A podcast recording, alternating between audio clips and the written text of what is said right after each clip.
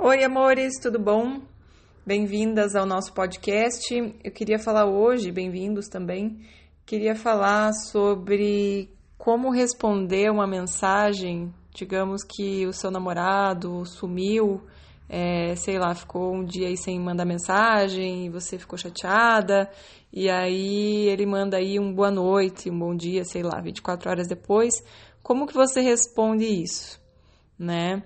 A minha pergunta inicial para você é: como você tem vontade de responder isso? E aí, geralmente, a resposta que vem é: é o que, que aconteceu? Por que, que você não me mandou mensagem? Que, né, uma cobrança, assim, bem, bem com raiva mesmo, a, querendo saber o porquê que não mandou mensagem antes, né? E, e às vezes me perguntam qual que é o jeito certo de responder eu digo, não não tem um jeito certo, cada um tem o seu jeito certo, né? Eu só vou te dizer o que, que isso significa. Então, se você mandar depois de 24 horas e digamos ele manda uma um boa noite, é, claramente alguma coisa está acontecendo na relação, né? Ele está se afastando e aí você tem que observar o que, que, o que, que você está fazendo aí, talvez está é, muito querida, muito atenciosa, muito boazinha, muito pegajosa, talvez, né? Tem que ver, tem uma série de coisas que possam estar tá acontecendo, né? Para ele estar tá se afastando. Mas isso é uma coisa. Agora, o fato dele mandar essa mensagem, se você quiser fazer com que ele, né, comece a ficar um pouco mais é, se perguntando o que está acontecendo, né? Que ele com certeza vai estar tá esperando que você esteja com raiva, que você esteja brava, que você venha com cobrança.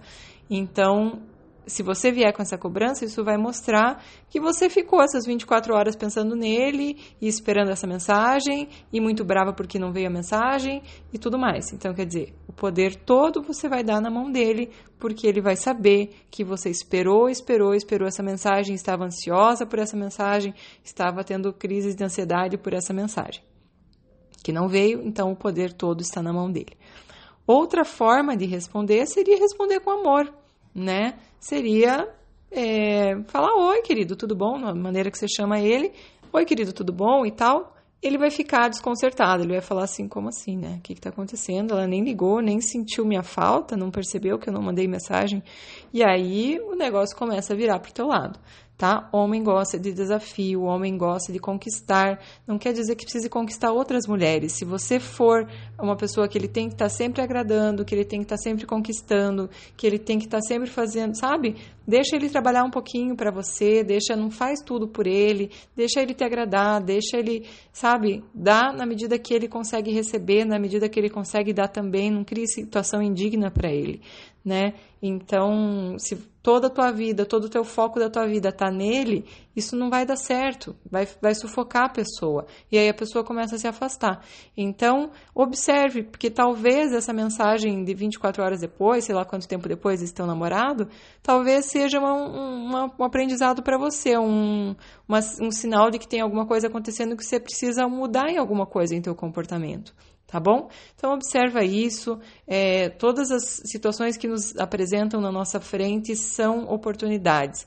Então olhe o que, que essa situação está querendo te mostrar, o que está acontecendo ali e não vá no óbvio. O óbvio seria que merda é essa? Como assim que você não me manda mensagem? Está achando que eu sou o quê? Papapá, papapá, esperei essa tua mensagem, eu sempre te respondo na hora. Você... Só que isso, gente, é dar todo o poder na mão da pessoa. É dizer para ela: estava aqui o tempo todo esperando por você, sou desesperada, apaixonada por você, né? Então, tira um pouquinho o poder da pessoa, coloca o poder de volta em você, que esse poder é todo teu. Cada um tem o seu. Quando você dá o teu poder para o outro, você fica numa situação de desvantagem, né? E não é uma questão de, de jogo de poder, é uma questão de que todo mundo tem o seu poder, todos somos criaturas divinas, né? Então somos todos muito especiais. Eu não posso tirar todo o meu poder e dar para o outro, senão eu vou ficar fraca, senão eu vou ficar vazia, né? Então, atenção nisso. Qual é o jeito melhor de responder?